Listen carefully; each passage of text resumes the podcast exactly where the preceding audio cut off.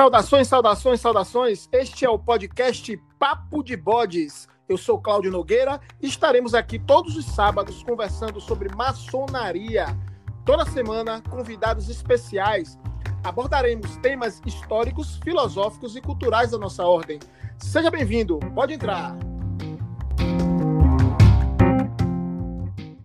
E hoje teremos o episódio de número 98 e falaremos sobre o tema Teosofia e Maçonaria com nosso irmão Carlos Brasílio Conte. Seja muitíssimo bem-vindo, meu irmão. Pode entrar. Boa tarde, boa tarde a todos vocês. Eu não sei a que hora que esse programa vai ao ar, então boa tarde, bom dia, boa noite a todos os internautas, a todos vocês que vão nos ouvir. E para o meu querido irmão, boa tarde que é a hora que nós estamos nos encontrando, né? Que beleza, irmão. E estamos gravando, inclusive, de um horário e todo especial, que geralmente nós gravamos à noite, né? Por conta, inclusive, até de barulhos e, e coisa. Mas como eu estou aqui na Chapada Diamantina, a coisa é mais silenciosa. Se eu tivesse em Salvador, uma hora dessa aí, o couro já estava comendo, a zoada, e aí já sabe como é, né? Mas como eu estou aqui na Chapada, fica mais fácil. Que beleza, meu irmão. Que satisfação é, tê-lo aqui, viu? Você, meu irmão, é um privilegiado, porque eu estou no centro de São Paulo, procurei um lugar o mais sossegado possível aqui é, para uh, responder a, a entrevista, para participar desse bate-papo, né? Mas aqui de vez em quando passa ambulância, ônibus, polícia, barulho, batucada, tem de tudo. São Paulo tem de tudo. São Paulo tem de tudo, conheço é, e é bom demais. Esse tem de tudo de é. São Paulo é, é, encantador. E ainda é, tá fazendo um friozinho bom aí, não tá não? Tá, agora tá melhorando um pouquinho, mas tem, São Paulo, na verdade, ele tem de tudo de bom e tem de tudo de ruim também. Né? Tem a parte Rapaz, boa e a parte ruim. É complicado. São Paulo, antes da pandemia, fui fazer um som aí, cara. Quando eu. Rapaz, a gente saía de dia, tava aquele solão, daqui a pouco chovia, daqui a pouco fazia frio, daqui a pouco fechava tudo. Eu digo, meu Deus, que loucura, é. né? São Paulo tem essa característica, né? Tem, a gente de manhã tem que sair com previsão de, de, de roupa para verão, inverno, primavera e outono. Ah, rapaz, é, é assim é. mesmo, viu? Ah, você não sabe o que vem pela frente. Né? É isso mesmo, é isso mesmo. Mas assim, falando de tempo, vou falar de tempo bom, que essa semana nós completamos 100 mil ouvintes no Papo de Bode. Isso não é brincadeira, Olha, isso não é. Falando de maçonaria, então, que é um tema bem de nicho, uma coisa bem específica, é muita coisa, né, meu irmão? É muita coisa, você atinge a quase, a praticamente quase todos os maçons do Brasil, né? Uma Mas o, dessa. Maravilha. O programa, o programa é legal que ele é escutado também por não maçons, né? É porque é um programa uhum. aberto, está aí nas plataformas, né? Então, todos aqueles que têm interesse, até porque os, os temas que nós conversamos aqui são temas abertos e não temas internos, temas que não podem ser colocados para não iniciados, então a gente pode conversar aqui tranquilamente e aqueles que têm interesse podem ter acesso a uma maçonaria que aí acontece de fato e não as que estão aí de fake, as, as histórias que inventam sobre nós, todas as loucuras. Aqui a gente tem a coisa de forma como ela é. Isso é extremamente importante. E aí vai a gratidão aqui para todos os nossos ouvintes, para todos os nossos entrevistados e colaboradores. Realmente o Papo de Bode só existe porque é uma união de várias pessoas ajudando esse processo interessante, que é falar sobre a nossa temática, que é a maçonaria, e todas as relações que ela possa ter né, com a, as filosofias, com as espiritualidades, com vários contextos gerais. Inclusive, nós falamos aqui, inclusive semana passada, de PNL, na outra semana a gente já fala de história, na outra filosofia, hoje algo mais esotérico, mais místico. A gente vai conversando sobre vários temas porque a maçonaria, como diria é, parodiando o mestre Pastinha, a maçonaria é tudo que a boca come. Justamente, meu irmão, eu acho que a maçonaria é a grande porta de entrada para diversos mundos, para o mundo esotérico, espiritual, místico, é, religioso, até para o, o mundo da, da, da, caridade, da beneficência, da, da, da luta social. São portas, são milhares de portas que se abrem através de uma porta principal, que é a porta do templo, a porta da maçonaria. É, emendando então o que eu tinha dito anteriormente, né? A maçonaria. Eu entrei na maçonaria já faz muitos anos, mais de 30. E foi a primeira grande porta que se abriu na minha vida. Porque até então, de formação, eu sou cirurgião dentista, eu vivia entre a família, o consultório e o sono. Essa era a minha vida. Aí um irmão, que, que na época não era irmão, mas era amigo, me convidou para participar da ordem maçônica. E eu relutei um pouco, relutei. Por que, que eu relutei? Porque, consultando algumas fontes disponíveis, e consultei fontes erradas, a maçonaria é muito é, mal vista e mal falada em muitos meios, principalmente no, no meio religioso, né? A Igreja Católica Apostólica Romana. E acabei protelando, mas quando eu entrei, depois abriram-se muitas portas, e uma delas foi a porta para a Sociedade Teosófica também. Então, hoje eu divido meu tempo entre a Ordem Maçônica e a Sociedade Teosófica. Então vamos que vamos, vamos falar de teosofia. Vamos lá. Uma chamada O Currículo do Bode.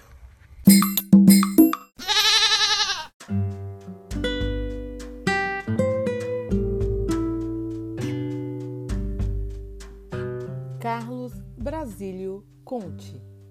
É cirurgião dentista, escritor, palestrante e teósofo. Na maçonaria, foi iniciado há mais de 30 anos.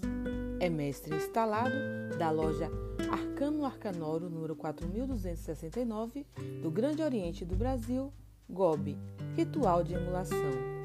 É membro da Academia Paulista Maçônica de Letras e da Academia Brasileira Virtual de Letras. Na Sociedade Teosófica, é o atual presidente da Loja Teosófica de São Paulo. Na área cultural, faz parte do grupo de poetas cantores e declamadores de São Paulo. É autor dos livros A Doutrina Maçônica, O Livro do Orador, O Livro dos Sábios, Magos, Mestres e Profetas, Magia Cerimonial e Pitágoras, Ciência e Magia na Antiga Grécia.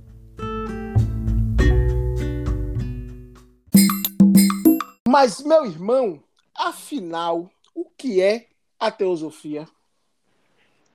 Então, vamos começar pelo começo, uh, tentando uh, dizer o que, que significam as palavras teosofia. Teosofia é uma palavra uh, dupla, né?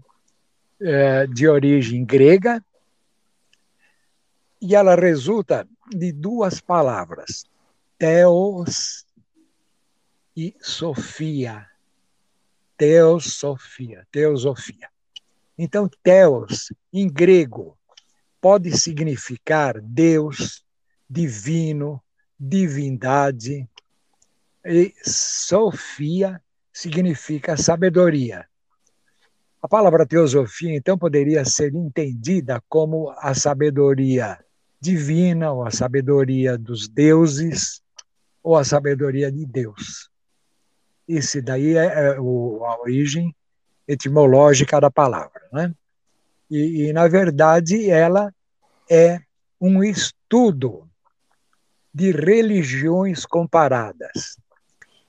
A, a, te, a teosofia, então, hoje, atualmente, ela tem é, três objetivos, que são o, o que norteiam toda a ordem teosófica. Primeiro objetivo é a formação de um núcleo de fraternidade universal, sem distinção de raça, sexo, cor, uh, posição social, sem nenhuma distinção, considerando todos os seres humanos, homens, mulheres, como iguais.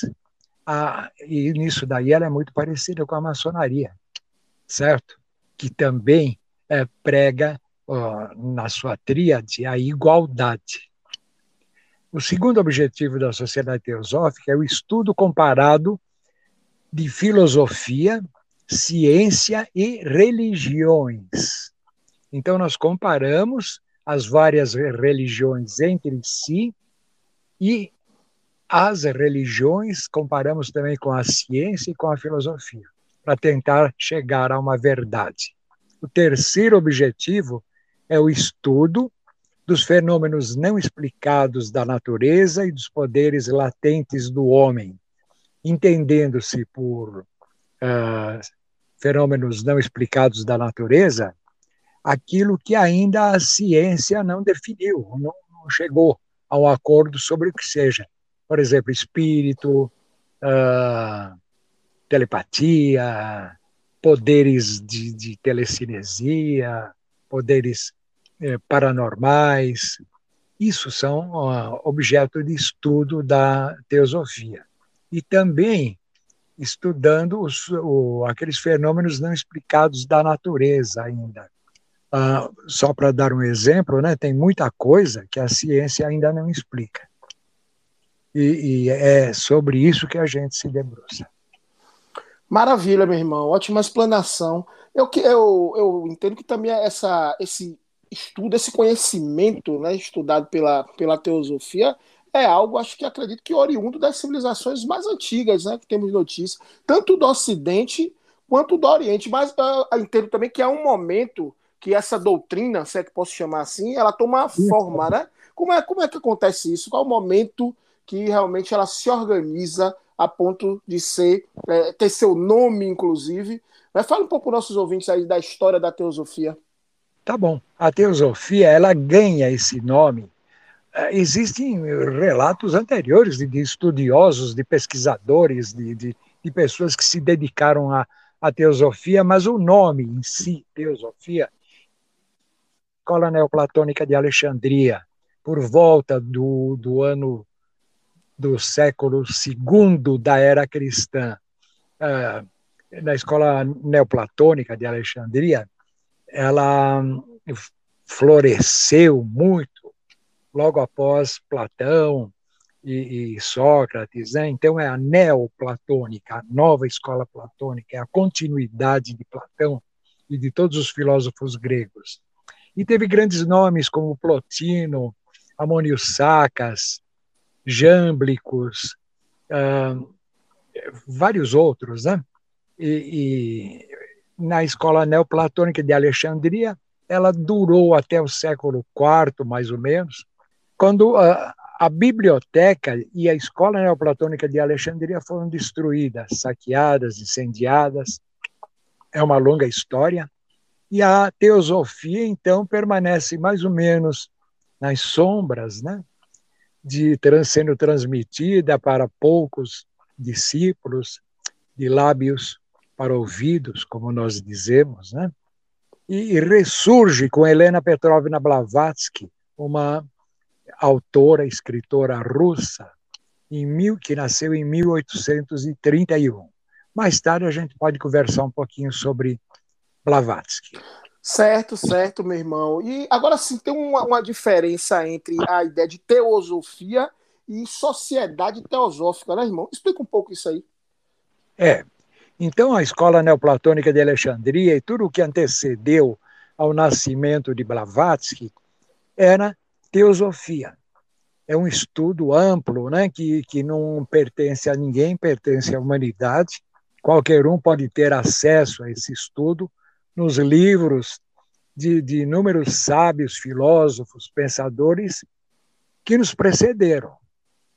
Helena Petrovna Blavatsky foi a fundadora da Sociedade Teosófica, porque esse estudo esparso que havia em livros e pergaminhos, e até numa tradição oral, foi compilado por Blavatsky numa obra monumental em seis volumes, cerca de 1.200 páginas, uh, chamado A Doutrina Secreta. Então, ela foi uh, para a teosofia aquilo que Kardec foi para o espiritismo. Ela foi a grande compiladora uh, de, dessa ciência, desse estudo, criando uma sociedade chamada Sociedade Teosófica.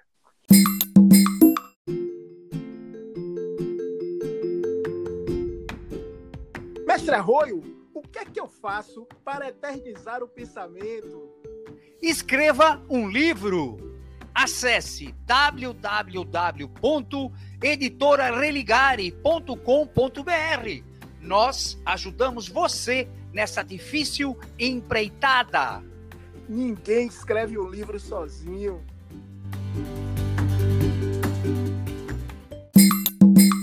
Agora me diga uma coisa, irmão. Quando a gente fala assim, sociedade teosófica, e, e dá uma ideia assim de algo institucional, vamos dizer assim, formatado, é, com, com sede, com iniciação, é, semelhante a, a, como a maçonaria faz, o Rosa Cruz faz, etc. e tal, é, com ritualística. Tem isso na, na, na, teosofia? Tem, tem uma parte disso. A, a Sociedade Teosófica ela tem uma sede na Índia, uma sede mundial. Ela tem depois sedes eh, nacionais em cerca de 60 países no mundo. Aqui no Brasil, em Brasília, tem uma sede uh, nacional, né? E, e, lojas espalhadas por todos os estados brasileiros e por muitas cidades brasileiras. Uma loja teosófica também se chama loja, como na maçonaria, as lojas maçônicas, né? Então, uma loja teosófica também, ela é, muito, de um modo muito parecido com a maçonaria, ela exige sete membros para ser considerada uma loja. Se houver numa cidade ou numa localidade apenas dois ou três ou quatro membros, se pode formar um grupo de estudos teosóficos, o que equivaleria na maçonaria, só para vocês terem uma ideia, né, a um triângulo. Eu vejo, eu vejo essas semelhanças como uma certa influência, né? Parece que a Helena Blavatsky ela foi iniciada na maçonaria mística e me parece que alguns daqueles ali que estavam, é, vamos dizer assim, na fundação da ideia ali também. Seria isso, irmão? Existe essa influência, pelo menos Seria. estrutural? Helena Blavatsky, ela né, perdeu a mãe, que também era escritora, e era uma princesa da, da grande Rússia é, por volta de 1831 ela nasceu. Né? Seria, seria a Ucrânia, né? A região dela, se fosse é, hoje, né? Uma cidade chamada Ekaterinoslav. Eu já procurei no mapa para ver onde está essa cidade. É na Ucrânia mesmo, né? Na atual Ucrânia. Na época era a Rússia ainda, não era a Ucrânia, né? Fazia parte daquilo que se chama Grande Rússia, né? É, chefiada pelo czar da Rússia e coisa assim, né? Então, Blavatsky, ela é, era neta de um maçom da maçonaria masculina. E desde pequena, uma vida solitária, num lugar muito é, amplo, que era um castelo que eles viviam, né? ela era uma princesa, afinal. E, então ela teve acesso a essa biblioteca desse avô maçom, e aprendeu muito sobre esoterismo, maçonaria, misticismo, religiões, né? Essa foi a base dela. Outro fundador foi o coronel Henry Steele Walcott, coronel do exército norte-americano que lutou na Guerra da Secessão e depois passou a se interessar por espiritismo e numa é, reunião espírita ele acabou conhecendo Blavatsky e os dois se tornaram companheiros inseparáveis pelo resto da vida. E numa determinada época da, da, da vida deles, eles resolveram criar a Sociedade Teosófica. Foram os dois grandes fundadores dessa sociedade.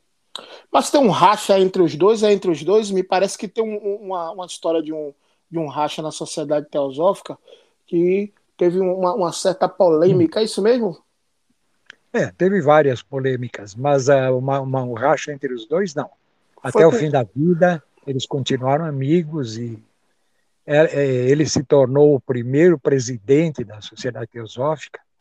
É, ele era muito organizado e organizador, né? Pra, em funções burocráticas. Madame Blavatsky, não, ela era mais escritora, pesquisadora, polêmica ela nunca exerceu nenhum cargo na Sociedade Teosófica. Ela só é, moldou a sociedade teosófica com ideias, conceitos, uh, livros. É isso. Não, irmão, o que eu estou falando é o Odson. Não é essa história aí? Odis, Odix, como é? Odixson. É. Odixson, é um nome difícil de falar, né, em inglês. É. Esse Odixson, ele era presidente de uma sociedade de pesquisas metafísicas e numa certa altura da, da, da ele se envolveu com a sociedade teosófica e acabou uh, declarando que ali havia charlatanismo, que Madame Blavatsky era uma charlatã, e teve um processo. É uma história muito longa, mas é, é, é, o que eu quero deixar bem claro é que, no fim, todas as acusações que ele fez à Sociedade Teosófica e à Madame Blavatsky foram consideradas infundadas, sejam em tribunais profanos, ou seja, na própria uh, instituição a, da qual ele era presidente. Uh, todos, uh, no fim, reconheceram que não, não tinha fundamento tudo aquilo que ele falava. E me parece que também ele, ele também foi acusado de algumas coisas e depois meio que foi inocentado também, né? É, é, a lei, né? Você bate e depois você apanha, né? Tem alguma é coisa verdade. assim. É. Agora... Todo mundo que traz uma ideia nova acaba sendo crucificado.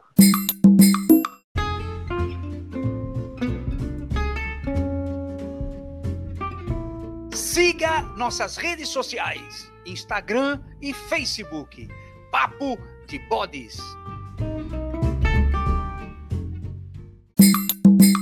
Agora sim, falando nessa questão toda da teosofia de trazer essa, vamos chamar assim, de mistura, né? Ocidente Oriente, conhecimentos de filosofia, com misticismo, com ciência e tudo mais. Isso, vamos pensar aí no século XIX, início do século. Ou, está é, no, no, final né, do século XIX, aí começa é, é, sim. Essa, essa, essa questão toda, e aí toma forma no século XX. E vendo isso, né, eu, eu já analisei assim, também algumas outras sociedades e, e vi que muitas tiveram influência notória desse tipo de pensamento. Né? Eu vejo desde de grandes que tomaram proporções até algumas de fundo de quintal aí que geram um monte de polêmica, que é, é, quando você vai ver tem de fato charlatanismo, outras que realmente tomaram é, proporções e se tornaram é, grandes instituições. Enfim, é, a sociedade teosófica acabou influenciando todo um pensamento de uma geração, né, irmão, sobre essa questão de misticismo, esoterismo. Fala um pouco sobre isso, irmão. Sim, a, olha, a gente pode considerar que, que tem inúmeras instituições hoje em dia que são, vamos dizer, entre aspas, filhas da sociedade teosófica. Entre elas, a eubiose, a, o Círculo Esotérico da Comunhão do Pensamento, nós temos o, a, a instituição lá do Trigueirinho, a Sociedade Rudolf Steiner, ele, Antroposofia. Então, tem muita coisa que, que surgiu a partir da Sociedade Teosófica e de Helena Petrovna Blavatsky.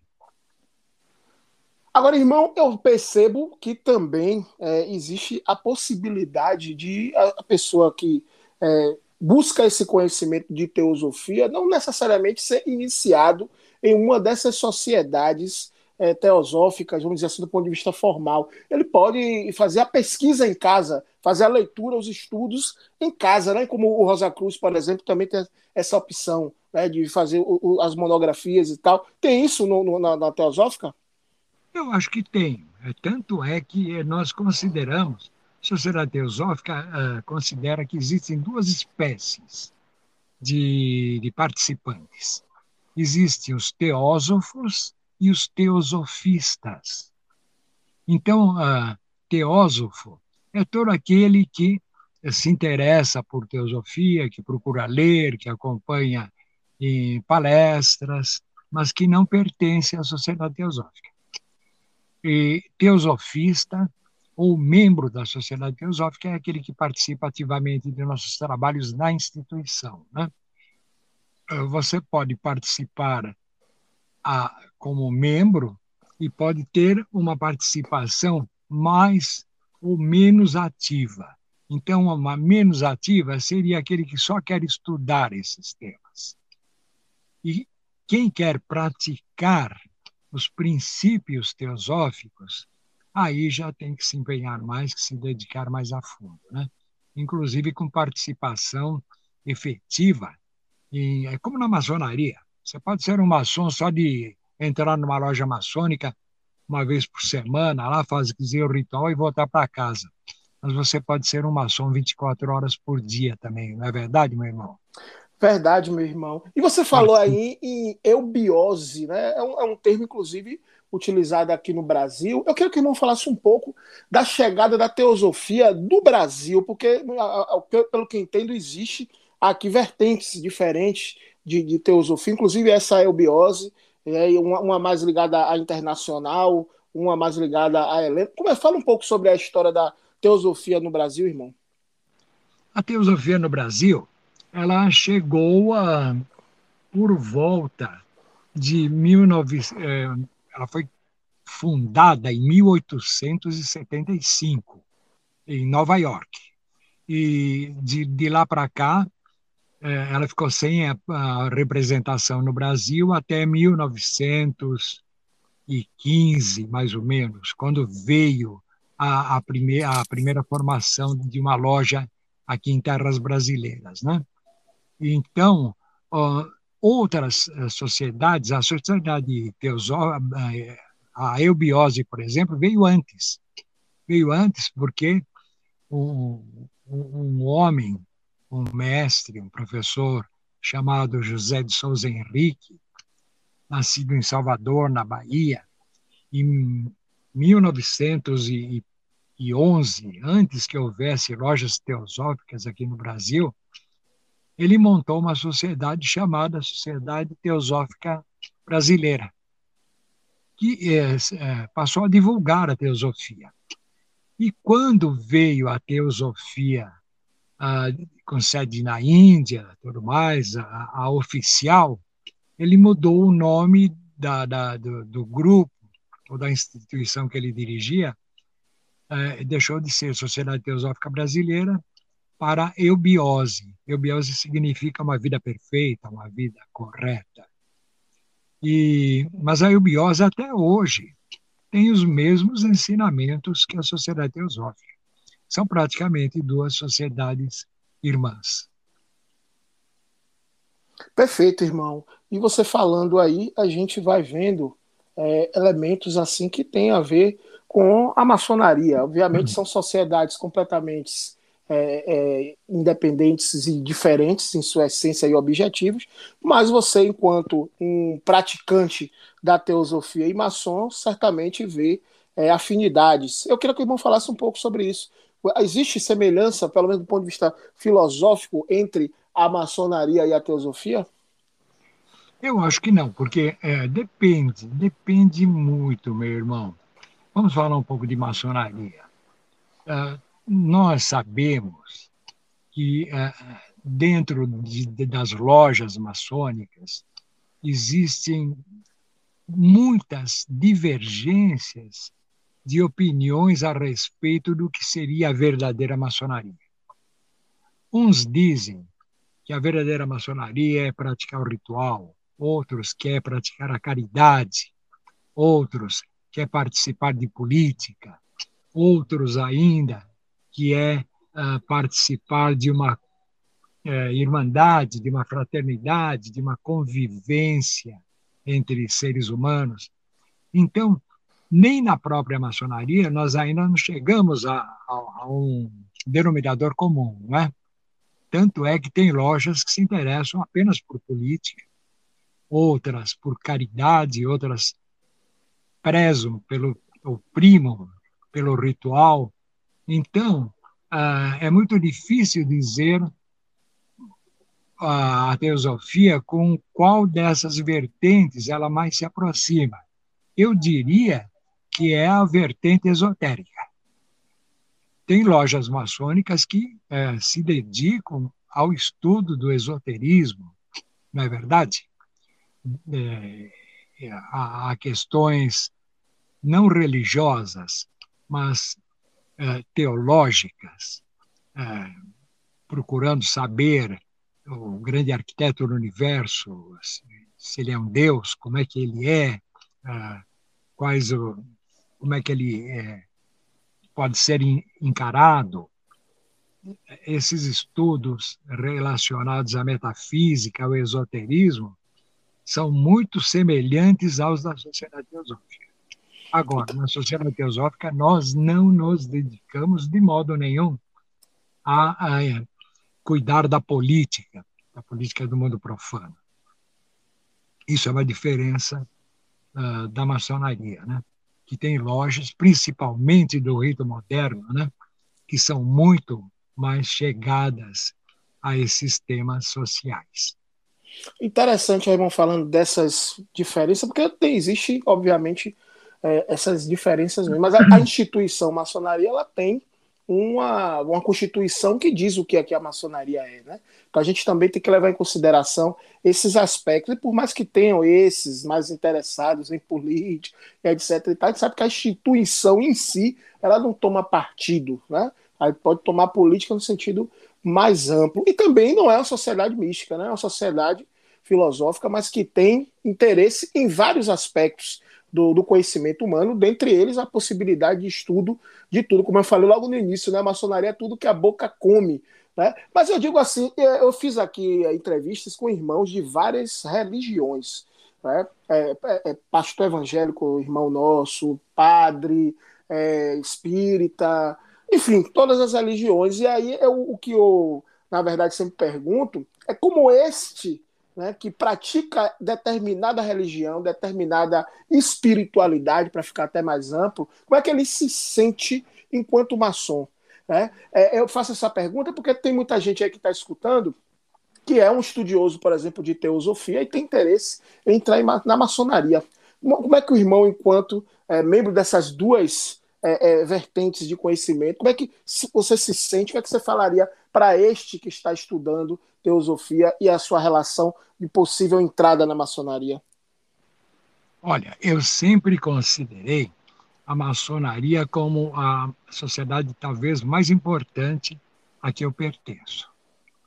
Porque nela, uh, e, e, você sabe disso, meu irmão, você também é maçom, né? Uh, as lojas, você encontra uma diversidade enorme de, de, de, de irmãos que pertencem desde a Umbanda, ao Candomblé, ao Espiritismo, alguns até evangélicos, né? Uh, católicos, enfim, budistas e até agnósticos. Nós temos essa diversidade nas lojas maçônicas. Então, uh, um maçom que queira participar da sociedade teosófica, ele vai compor uh, essa diversidade que faz tão bem na reunião dos irmãos, onde cada um expõe a sua crença, os seus estudos, a sua fé, é, respeitando a fé, a crença, o estudo dos demais irmãos. É assim que funciona a maçonaria, eu acho isso lindo. Então, não vejo nenhum obstáculo para uh, que um maçom pertença à sociedade teosófica e nem para que um teósofo ingresse na maçonaria. Eu acho que as duas se complementam magistralmente.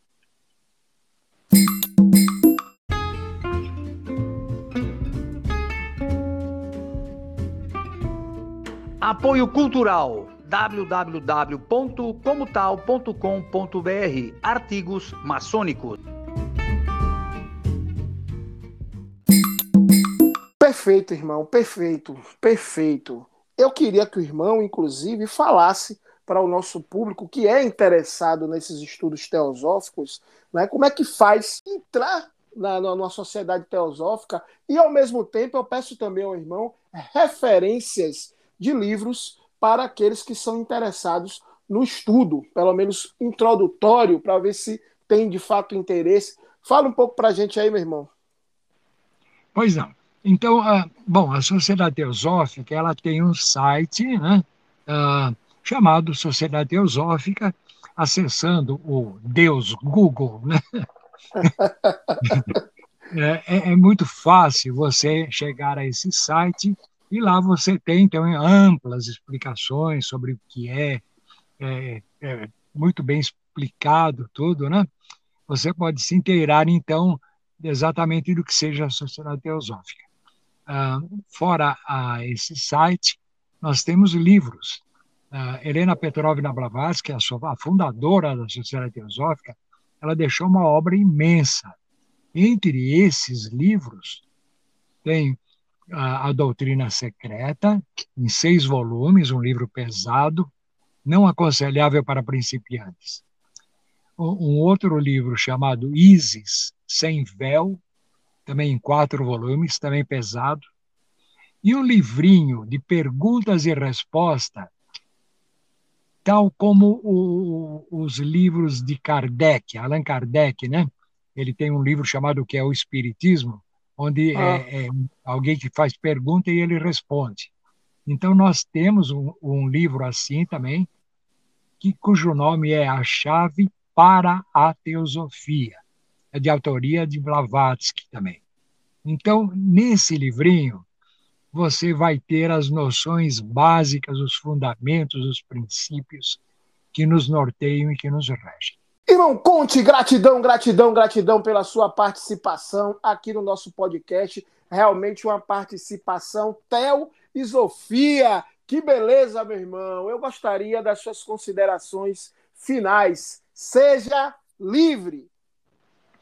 Bom, meu irmão, depois de todo esse papo maravilhoso que nós tivemos, né?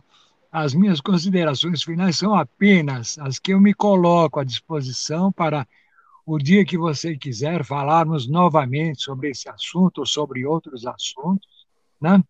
Ah, nós pertencemos à Academia Brasileira Maçônica Virtual de Letras, né? E, e, e lá também podemos desenvolver palestras, assuntos e, e coisas de interesse mútuo. Eu uh, sou uh, escritor, tenho nove livros publicados, um deles muito conhecido na maçonaria, muito mesmo, que é o livro do orador. É um que beleza, que foi, meu irmão! É, que satisfação! Esse livro foi, foi lançado em 2001 pela editora Madras. Até hoje ele é vendido, já tem mais de 12 edições.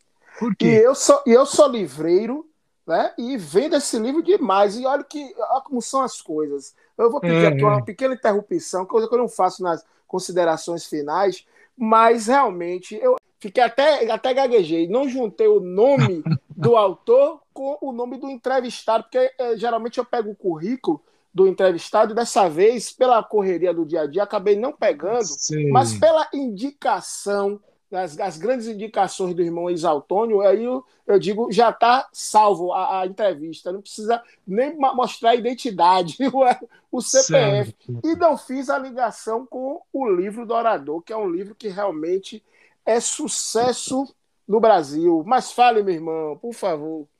Então, tem um outro livro meu chamado A Doutrina Maçônica, que é da, da editora Hércules, um livro chamado Pitágoras, Ciência e Magia na Antiga Grécia, e uma série de outros livros aí que estão esgotados, então não seria, não valeria muito a pena citar eles, né? Vamos reeditar ele pela editora Religare, que eu também sou editor. Já jogo logo minha, ah, minha é, raiva se aqui. Você, se você tiver interesse, depois a gente pode conversar sobre isso. Nos né? bastidores.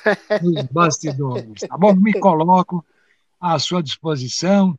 Envio através do seu programa e da sua pessoa um abraço um tríplice fraternal abraço a todos os nossos irmãos que nos ouvem e um grande fraternal abraço a todos aqueles que, não maçons, também nos acompanham e nos prestigiam com a sua presença. Irmão Conte, satisfeito!